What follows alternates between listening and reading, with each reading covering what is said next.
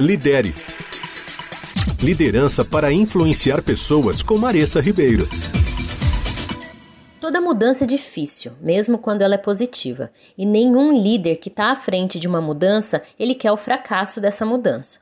No entanto, inúmeros processos de mudança realmente falham, e muitas vezes o problema não está na ideia ou na iniciativa de mudança, mas sim no comunicar o valor dessa mudança às pessoas que vão ser afetadas por ela. Então, quão importante é ter um plano de comunicação eficaz em situações de mudança? Acho que você já sabe a resposta, né? Como líder, se imagine em uma situação em que você precisa comunicar um processo de mudança, mas você tem pouquíssima informação. Você acha que vai ser fácil fazer sua equipe ter confiança nessa mudança? Ou vai ser mais fácil presumir o pior e desistir? Uma coisa que a gente precisa entender antes de tudo é que é natural experimentar resistência, raiva, confusão, medo e muitas outras emoções difíceis durante a mudança. Mas um plano de comunicação sólido pode amenizar as emoções desafiadoras. E embora um plano de comunicação não possa tornar a mudança completamente livre de estresse, ele pode tornar o processo menos dolorido e mais suscetível ao sucesso. Cada mudança em empresas são diferentes, então nenhuma iniciativa de mudança ou plano de comunicação vai ser igual. Ainda assim, baseado em um treinamento online que eu tive acesso, eu separei para vocês algumas dicas que podem ajudar você a tornar qualquer iniciativa de mudança mais fluida. Hoje eu vou abordar duas dessas dicas e nos próximos episódios algumas outras. A primeira é falta de planejamento. A falta de planejamento é um plano para o fracasso. Pense na comunicação da mudança de forma bem estratégica. Muitas organizações cometem o erro de se fechar em sessões internas por meses e depois simplesmente anunciar uma grande mudança todo mundo ao mesmo tempo. Embora essa abordagem possa sim manter informações sensíveis em sigilo, ela vai ignorar os seres humanos que estão à mercê dessa mudança.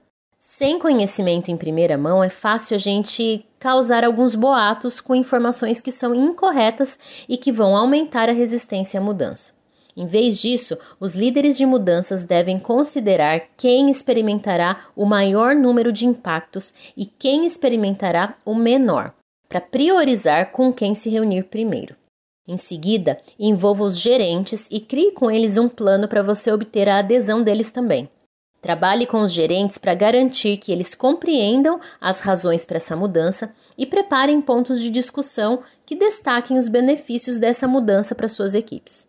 Considere as perguntas que as equipes possam ter sobre a mudança e prepare as respostas antes da reunião. A segunda é timing é tudo. Reúna o máximo de informações possível dos principais interessados e líderes da mudança o mais cedo possível. Não espere para divulgar informações às equipes afetadas apenas no último minuto. Por outro lado, você também não precisa saber tudo ao anunciar uma mudança. Pelo contrário, quando você espera ter muita informação para comunicar tudo de uma vez, as pessoas podem ficar confusas com tanta informação.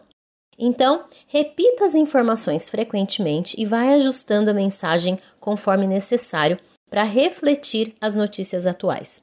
Responda perguntas das reuniões anteriores. A mudança muitas vezes leva mais tempo do que a gente prevê. Então, esteja preparado para várias idas e vindas e ciclos de informações. Na semana que vem, eu vou abordar mais algumas dicas para comunicar uma mudança. Espero por você. Lidere. Liderança para influenciar pessoas com Maressa Ribeiro.